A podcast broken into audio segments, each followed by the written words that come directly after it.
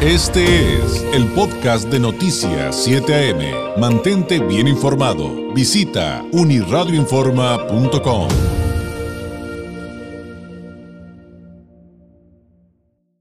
Fíjese que el día de mañana estará eh, realizándose ya el regreso a clases, será de manera virtual aquí en Baja California por unos días en lo que se descontaminan eh, las aulas y para el 17 de enero y se volverán a las clases presenciales. Y para hablar y despejarnos todas las dudas en torno a este tema, igual le hago la invitación si tiene alguna duda, nos la haga llegar a través de las redes sociales. Este, tengo el gusto, arrancando el año, de hablar con el delegado de la Secretaría de Educación de Baja California en Tijuana, Miguel Alfredo Nuño García, a quien eh, reitero, feliz año, ¿cómo está? Muy buenos días, gracias por estar con nosotros esta mañana, eh, Miguel. Alberto Lenes, ¿qué tal? Un gusto saludarte, agradecerte la llamada y desearte a ti y a toda tu audiencia un feliz año y que pues tengamos la oportunidad de poder lograr todas nuestras metas para en este 2022. A tus órdenes. Muchísimas gracias, Miguel Nuño. Este, pues básicamente saber cómo arrancamos eh, o cómo arranca el día de mañana eh, el ciclo escolar aquí en Baja California eh, o la continuación del ciclo escolar aquí en Baja California. Sí, mira, a partir de mañana, de mañana empiezan las clases, digamos, las actividades escolares dentro de los planteles, de acuerdo a la organización que tienen todos los maestros que llevar este, sus estrategias de trabajo, sus consejos técnicos escolares y la organización interna. En este tiempo, para que tenga eh, toda esta audiencia y la ciudadanía la información puntual, va a haber un espacio o una brigada que se le llama juntos abriremos las escuelas, que tiene que, que vamos a estar eh, haciendo eh, satinización y entrega de kits a todas las escuelas para que puedan para que se puedan reanudar las clases presenciales a partir del 17. Al hablar de entrega de kits, ¿a qué nos referimos? No, en los kits, mira, tiene que ver con el gel antibacterial, jabón para las manos, cubrebocas, eh, toallitas húmedas, eh, ya sabes que traen el compuesto antibacterial y galones sanitizantes para que puedan atender los espacios y que estén libres y, este y pues con, con la intención de que los niños puedan tener un espacio eh, para poder estar tranquilamente en sus escuelas y los padres se sientan sobre todo seguros con esto. ¿Qué tan preparados mm, regresamos a las aulas? Y lo pregunto basado en la experiencia que se tuvo con el arranque del ciclo escolar, que empezaron eh, escalonados las clases presenciales este, y todas las medidas que se estuvieron realizando, sobre todo también porque pues recuerdo que también había eh, algunos casos eh, de contagios y casos también sospechosos. Sí, aquí, aquí recuerde, seguimos con el mismo plan, es un plan que se viene aplicando de siempre y eso es importante. Y qué bueno que lo preguntas, porque es de vital importancia de que toda la comunidad se sienta segura que en este regreso a se van a cumplir con los protocolos. Y tanto los directivos y maestros siguen siendo los mismos eh, protocolos que se van a seguir porque pues han sido los que han dado resultados, ¿no? Recordaremos que son tres fases, ¿no? Eh, la primera fase, pues, es la de todos conocidos cuando tenemos los espacios abiertos, donde no hay ningún eh, caso o como dices tú, ¿no? sospechoso. En el segundo, donde todos estamos en clases normales, ¿no? En el segundo es cuando hay un caso sospechoso. Este, ante esa situación, pues se activa el protocolo. Te reitero, los maestros y maestras, directores, ya tienen la información de cómo proceder. Ahí ya tienen un vínculo directamente con la Secretaría de Educación, donde se invita a los padres para que este, atiendan a sus niños y en el tercer escenario es cuando ya existe alguna persona con COVID, un niño con COVID. Y en este sentido, pues bueno, ¿qué es lo que pasa? Si está en un salón, ese salón, eh, ese grupo deja de asistir durante 14 días. Pero si en caso dado que hay dos casos COVID, digamos en primero A, hablando de primaria, en primero A y en cuarto B, existe un caso y otro caso, bueno, ya son dos, se cierra el plantel.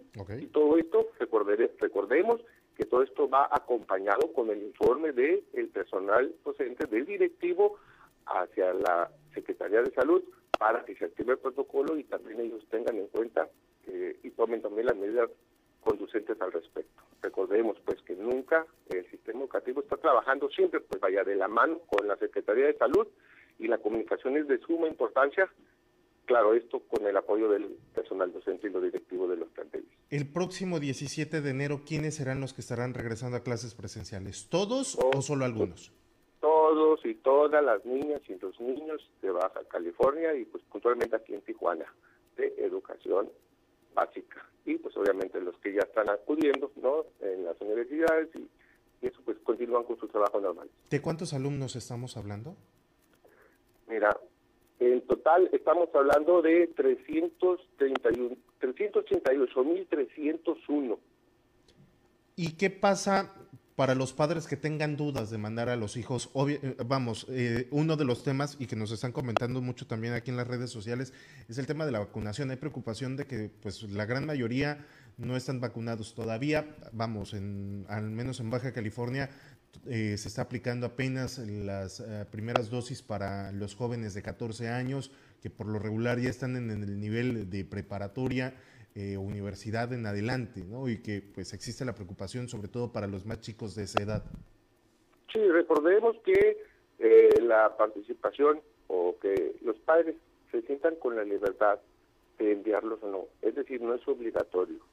Aquí es decisión también de los padres lo único que está haciendo la Secretaría de Educación en conjunto con la Secretaría de Salud y en apoyo con todos los maestros y maestras a quienes enviamos un saludo y un reconocimiento por su arduo trabajo, es que estamos brindándoles el espacio sano. Así lo ha indicado nuestra gobernadora, la maestra Marina del Pilar Ávila Olmedo, igual que nuestro secretario eh, Gerardo Arturo López Benavides, con nuestra subsecretaria, la maestra Xochitl Armenta, y nuestro subsecretario también, el maestro Luis Miguel Rostro, han hecho un equipo, se está haciendo un equipo para poder propiciar y garantizar espacios saludables para los niños en los planteles. ¿Quiénes no? recordarles.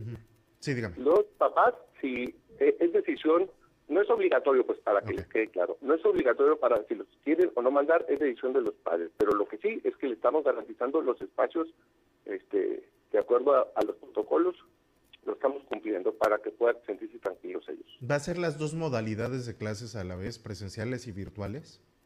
Para aquellos que no vayan.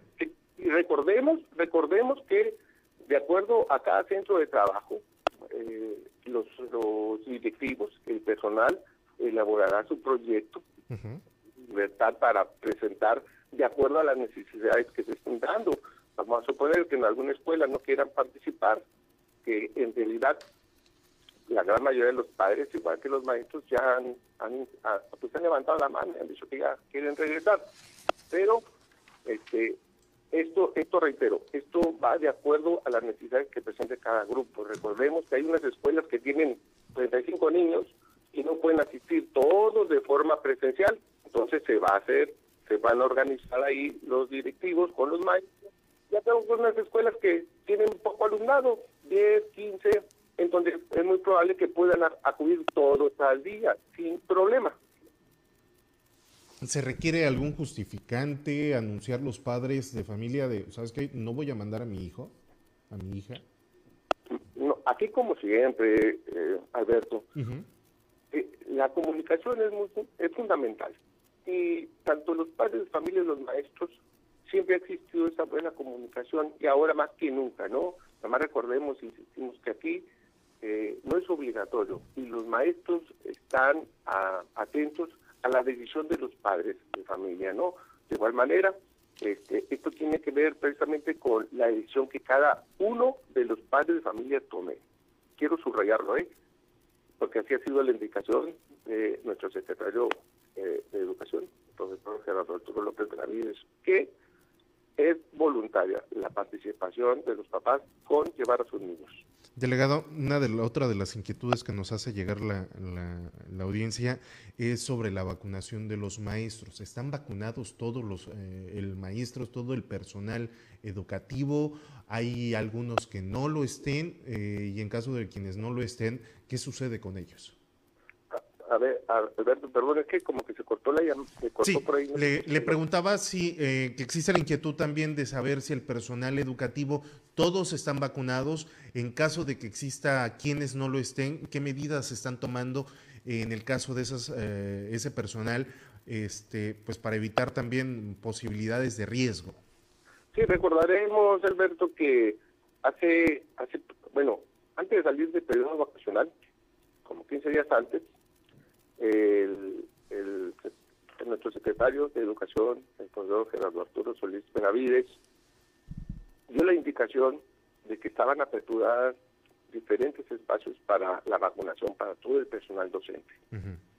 incluso hasta el día de hoy, eh, se estuvo en el periodo de vacaciones, seguimos haciendo la invitación y también eh, al día de hoy todavía sigue estando la vacuna disponible para todo el personal docente. Estuvimos presentes en los diferentes espacios donde se estuvo vacunando y hubo una participación pues bastante bastante buena del, personal porque está preocupado por su salud también el personal docente, ¿no?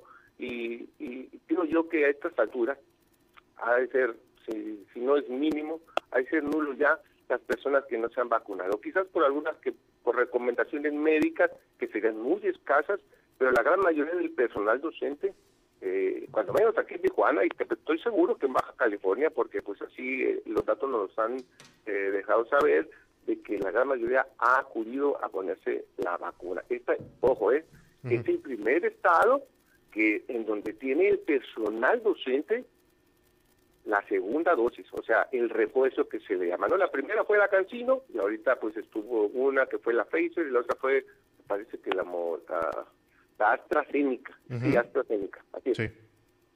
En efecto. Oiga, aprovechando que lo tengo aquí en la vía eh, telefónica, quisiera saber si ya tiene reporte de incidencias eh, durante este periodo vacacional en los planteles educativos. Mira, ahorita, al día de hoy, en este momento no tenemos absolutamente ni uno hasta el día de hoy. puede ser que ahorita en media hora, ya cuando lleguen los, los maestros o los directivos a sus planteles, pues, nos puedan dar cuenta de algo, ¿verdad? Pero decirte que la Secretaría de, Seguridad nos ha estado apoyando bastante en una buena comunicación, eh, donde nosotros le hemos informado, digamos, en los espacios de donde más ha recurrido esta situación y nos han estado apoyando bastante. Ha habido buena comunicación, y eso pues nos ha ayudado a que se minimice ese tipo de situaciones, ¿no? A que no estamos exentos, ya saben, ¿no? Pero hasta este momento, en este preciso minuto, todavía no tenemos ni un reporte. Muy bien. Miguel Alfredo Nuño, eh, le agradezco mucho eh, estos eh, minutos y le hago la invitación a que pues mantengamos la comunicación abierta para la nueva información que pudiera surgir en torno al retorno a las aulas en este, en este nuevo año. Le agradezco mucho. Alberto, muchas gracias. Y yo quedo a tus órdenes. Nomás recordarles, a la, si me lo permites, a toda tu audiencia, que seguimos en las inscripciones, ¿ok? Para que puedan seguir atendiendo y llevando a cabo el proceso para los niños que van a ingresar tanto a preescolar, primaria y secundaria, y para que puedan atender y puedan este, ellos continuar con su estudio. Perfecto. Le agradezco mucho el espacio. Que tenga un feliz año. Igualmente, hasta luego. Hasta luego, son las 7 de la mañana con 31 minutos. Eh, nada más reiterar, es decisión de los padres el eh, dejar o no ir a sus hijos a la escuela de manera presencial a partir del 17 de enero. A partir de mañana será todo virtual, por lo pronto en lo que se descontaminan los planteles educativos. Este fue el podcast de Noticias 7am. Mantente bien informado. Visita unirradioinforma.com.